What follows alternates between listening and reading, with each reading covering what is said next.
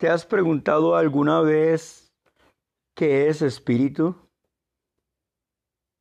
Yo muchas veces tuve la duda acerca de eso porque si me decían que Dios era espíritu y luego me daban la explicación que era como el viento, que podía sentirlo pero no atraparlo, agarrarlo, que me daba vida, bueno, está bien. Pero al final de cuentas, en mi razonamiento, no me decía nada. Será porque soy más intelectual en esos aspectos. Pero creo que muchas personas son como yo, que al final, eh, cuando se encuentran con una palabra y no la perciben, no la entienden, no la no sabes cómo vivirla, pues. La palabra espíritu, la palabra Dios, Dios, ¿qué es eso? Los conceptos de los diccionarios está bien, pero yo necesitaba algo más, algo más que, que pudiera yo percibirlo como muy personal, que pudiera casi tocarlo, por así decirlo, ¿no? Entonces, era necesario investigar estas cosas. Cuando descubro que espíritu proviene, eh, por lo menos esta palabra que proviene del hebreo ruach, porque pudiéramos tomar la palabra espíritu de diversos senderos o culturas, pero en lo personal prefiero la cultura israelita, porque en ella podemos encontrar bases fundamentales de la semántica que yo necesito de acuerdo a, mi enfoque de creencias. Entonces, en, en, hebreo la palabra espíritu significa ruach, Así es la palabra R-U-A-H, Ruach. Entonces, esta palabra, cuando hablas con un hebreo, él puede hablarlo, esta palabra, en varios sentidos de acuerdo al contexto que le ponga. Si es en el sentido espiritual, vaya. Si es en el sentido emocional, religioso y conceptual, entonces va a decir espíritu. Si es en el sentido de la naturaleza, entonces va a decir viento o aire. Si es en el sentido químico o físico, entonces va a decir energía. ¿Se da cuenta usted? Usamos la palabra en tres departamentos. En el departamento ah, conceptual religioso, que vendría a ser espíritu, y luego lo estamos percibiendo en el departamento de la física, que sería energía, y en, la, y en el departamento de la biología sería aire, viento. Entonces, quiere decir pues que en esencia la palabra ruach significa energía en movimiento. Ese es el espíritu. Pero descubrimos que existen varios tipos de energía. Ah, fui a, la, comprar soldadura y pedí soldadura de estaño. Y me dijeron, bueno, aquí está. Y me daban una soldadura de estaño especialmente para la electrónica. Y le dije, no, yo necesito la soldadura para cobre porque voy a soldar tubos de gas. Bueno, y cambió y me dio una soldadura diferente. Correcto. La electricidad se transforma en electrónica y es una energía electrónica que hace pasar virtualmente razonamientos, visiones, fotografías, videos a través de los circuitos de los aparatos electrónicos. Y, y este uso es el espíritu, esa energía es el espíritu. La transformación, la transformación que hace los circuitos para darnos la visión de un video, de una fotografía o escuchar el proceso de un podcast o cualquier audio. Esto significa que es espíritu, de acuerdo a la palabra ruach que me está diciendo que es energía. Entonces puedo entender hoy en día que espíritu es el concepto, la idea. Eso es el espíritu. La escritura habla precisamente de eso. Cuando me encontré con la reina Valera en, el, en San Juan, en el capítulo 4, y en el versículo 1, dice, prueben a los espíritus. Prueben a los espíritus. Y yo me preguntaba, ¿cómo puedo probar a un espíritu?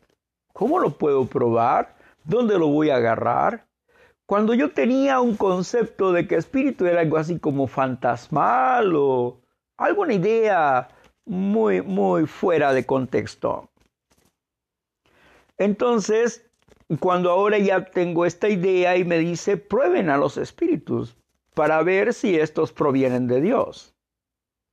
Muy bien. Y luego Juan continúa diciendo, porque muchos falsos profetas han salido por el mundo. ¿Quiénes son los profetas? Son los que predican. Son los que hablan las noticias, los locutores. Son profetas. Son profetas porque hablan cosas noticiosas del pasado, del presente y de la posibilidad del futuro. Son profetas porque van prediciendo las cosas. Entonces, eh, esto significa, cuando me está diciendo prueben a los espíritus, está diciendo pruebe la idea, pruebe el concepto, para ver si esto proviene de Dios.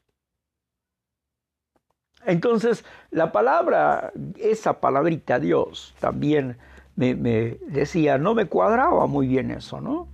Dios, ¿qué es Dios? ¿Quién es Dios? ¿Cómo es Dios? ¿Qué es eso? Cuando pude entender la cuestión del espíritu, que es energía y es palabra, que es concepto, que es idea, entonces me di cuenta de que hay dos tipos de ideas fundamentales en la vida humana. Una idea que promulgan como positiva y otra que promulgan como negativa. Sin embargo, en el, en el argumento humano hay ideas grises porque no son absolutas para el humano, sino comparte el bien con el mal, lo entrelaza, lo mezcla y hace ideas grises. Conceptos grises que parecen correctos, pero están fuera del contexto de la verdad. Parece que es una verdad, pero está mezclada la mentira. Y esta es una, una idea gris una idea gris, un engaño. Así es que si es engaño quiere decir que va hacia lo negativo, no hacia lo positivo. Ahora bien, en la idea del concepto religioso solamente hay absolutos. ¿Eres bueno o eres malo? Es Dios y es el enemigo, Satanás. El inicuo, el malvado. Entonces, aquí nomás hay de dos ideas, como parteaguas, dos energías. lo bueno y lo malo. Son dos absolutos dentro de la regla de la religión. Solamente hay dos absolutos. Y los absolutos son claros en los diez mandamientos. Yo soy Jehová tu Dios que, te sacó de la tierra de Egipto, de casa de servidumbre. No tendrás dioses ajenos delante de mí. Es un absoluto. No tendrás dioses ajenos delante de mí. Es un absoluto. Hay unos términos medios. Oyes, me voy a hacer una imagencita ¿sí? Para que yo pueda tener una idea de cómo eres tú y entonces ya te voy a adorar. No tendrás dioses ajenos delante de mí, no te harás imágenes, dice el segundo mandato. Son absolutos. Entonces, si nosotros entendemos que los conceptos y las ideas son absolutos, estamos hablando del espíritu de la verdad de Dios. Pero todavía no me queda claro la palabra Dios todavía no me queda claro. Me está quedando claro la situación de eh, el espíritu como energía y como palabra y como concepto. Y que hay dos tipos de concepto, uno bueno y otro malo. Aplico lo bueno, me da como resultado la bondad, el amor, la felicidad, el gozo y el sacrificio. Me da como resultado la humildad.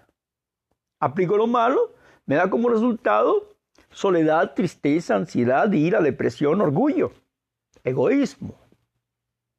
Entonces, aquí hay dos aplicaciones. Aplico la ley del Dios del amor y me hace sentir bien. Aplico la ley del Dios que se hace llamar amor, pero que tiene ideas grises, o sea, están entremezcladas entre verdad y mentira, me lleva a una autodevaloración, una destrucción personal. Ok, voy entendiendo lo que es el espíritu. Entonces me doy cuenta que en este mundo todo es espíritu, porque todo es energía. Lo único que permanece es la energía. La energía se transforma, pero lo que permanece es la energía, de acuerdo a la física. Entonces, Dios no miente cuando dice que Él sostiene todas las cosas con su espíritu, con su energía, con su fuerza, con su poder. Qué interesante es esto. Descubrir el mundo espiritual es bastante interesante, bastante agradable para poder comprender la presencia divina en nuestras vidas. Y voy con la palabra Dios. Dios. En términos hebreos, Dios. Lo primero que encontramos como Dios es Ha Elohim. H-E-L-I-M.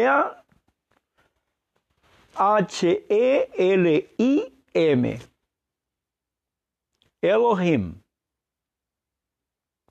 H E L O H I M. Elohim. Ha Elohim. ¿Y qué significa esto? en términos claros del hebreo qué significa Ha Elohim. Ha implica el artículo singular de él. Un artículo singular, él, ha, él. Y, pero que este artículo singular, él, ha, es un artículo imperfecto, porque eh, o vaya es un artículo neutro, que, porque puede ser él, ellos, ellas, etc. Pero ¿qué va a definir al artículo neutro? Lo define lo siguiente. Elohim. El Elohim. Elohim. Entonces, en este artículo de él y Elohim, Elohim es plural, y dice dioses. Elohim es dioses en plural, dioses. En términos claros, diría en español el dioses. Bueno, esta palabra sugiere una acción majestática, majestática. ¿Qué significa esto?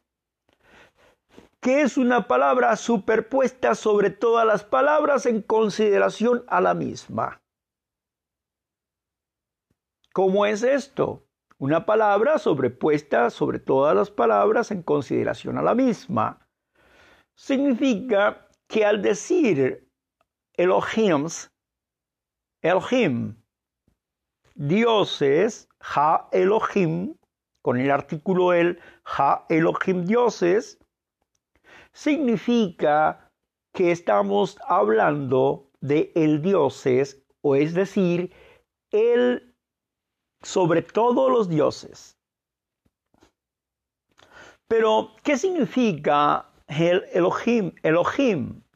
Elohim. Traducido al español significa Dios, porque se traduce a través del griego teos. Y en el español se convierte en Dios. Hizo un camino del hebreo, luego al griego y luego al español. Dios.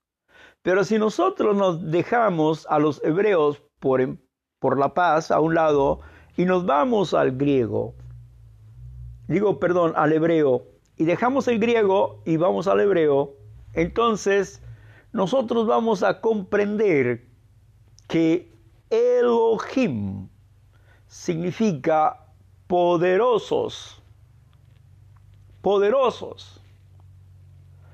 Y en singular, Eloham, H-E-L-O-H-A-M,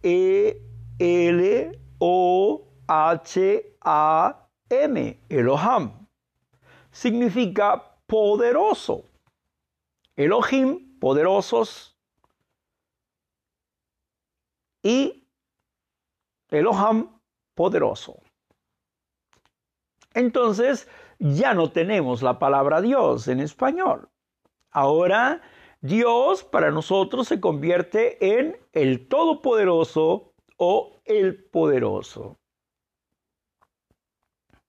Eso significa la palabra Dios, todopoderoso. Es una ah, figura religiosa que está sobre todo, sobre todo, de todo. Es todopoderoso. No hay más. Que superpoderoso, que no hay más. Es el todopoderoso. Lo abarca todo, todo lo que me quieras poner. Más allá del universo, más allá de lo que tú quieras, es el Todopoderoso. Es sobre todas las cosas es Él. Todopoderoso. Entonces, Ha Elohim significa el Todopoderoso. Pero como siempre, el hebreo en su singularidad de manifestación va a ir definiendo su acción, depende del contexto puede ser jueces, puede ser gobernantes. Así es que dependerá del contexto que se use dentro del hebreo, pero al final de cuentas está hablando de todos poderosos, todos poderosos. La palabra Elohim es usada también para el ser humano. El ser humano como un ser poderoso sobre los humanos, todopoderoso sobre el humano. Por ejemplo, diríamos que el presidente López Obrador sería el todopoderoso de México. El todopoderoso, el Elohim de México. Elohim de México. Y, y Trump sería el representante del pueblo de Estados Unidos, Donald Trump, sería el Elohim de los Estados Unidos de Norteamérica, el, todopoderoso, el que está sobre todos, el que encabeza a, esas, a, a ese país. Así que López Obrador sería el Elohim de México, el poderoso, todopoderoso que encabeza a México.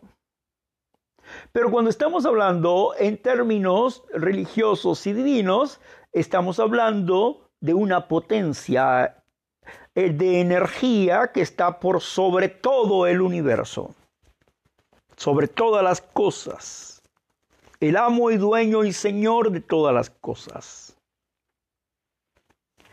Un ser divino todopoderoso. Ese es Dios. Entonces, me queda más clara la, acción aquí, ¿no? Porque es, es un ser de energía, un ser espiritual, un ser de energía, que es inteligente y es creador y es el todopoderoso. Hasta ahí empiezo a entender la información y me resulta más clara la información que la palabra Dios por sí misma. Una palabra griega que viene de la palabra teos, de Zeus, que su raíz etimológica es de Zeus, porque para ellos el dios de los griegos, máximo dios de los griegos, era Zeus. Entonces para ellos Zeus, ese dios de la energía, para ellos era eso, Zeus. Y de ahí viene Deus, y luego Teus, y luego Dios en español. Pero cuando hemos ido al hebreo entendimos que es Elohim el Todopoderoso. Elohim igual a Todopoderoso. Dios, en español, Dios. Así le conocemos. Entonces, viendo la cultura hebrea, nosotros vamos a entender cosas más profundas para no confundirnos con este mundo lleno de conceptos diferentes de, que provienen de, de países y culturas completamente diferentes. Por eso uno tiene que seguir una línea de dónde vienes y a dónde vas. ¿Cuál es el concepto que persigues y por qué persigues ese concepto? Y que lo aclares en tu vida. En otras palabras, si yo busco al Todopoderoso de los hebreos, y quiero conocer al Todopoderoso de los hebreos, tengo que ir a la cultura hebrea. No voy a ir a la cultura china, no voy a ir a la cultura griega, no voy a ir a, la mezcla que los propios hebreos hicieron, no voy a ir a eso, voy a ir a la raíz etimológica de las cosas. Entonces, dentro de esta semántica, vamos a encontrarnos con esta postura. Elohim, Dios, igual a Todopoderoso.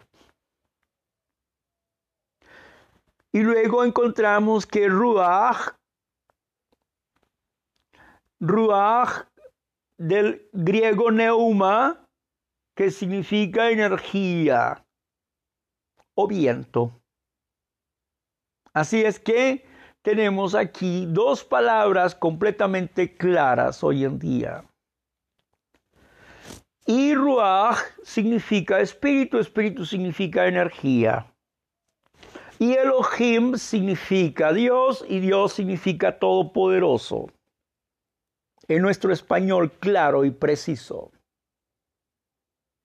Así que quitamos todo, borramos todo y nos quedamos con Energía es espíritu y todopoderoso es Dios. Ahora bien, lo vamos a traer a nuestro plano personal y vamos a empezar a decir el Todopoderoso. Gloria al Todopoderoso, al Creador del cielo y la tierra y todo cuanto existe. A Él sea la honra y la gloria. Gracias por darnos la energía de la palabra el concepto, la idea que nos otorga tu santa energía, tu espíritu. Entonces, definimos la palabra y empezamos a quedar claros en esos aspectos. Bueno, hasta aquí he querido compartirles esta idea, pero próximamente quisiera compartirles otras cosas en las que he ido descubriendo a través del camino de la búsqueda del interés más preciado del mundo. ¿Quién es Dios?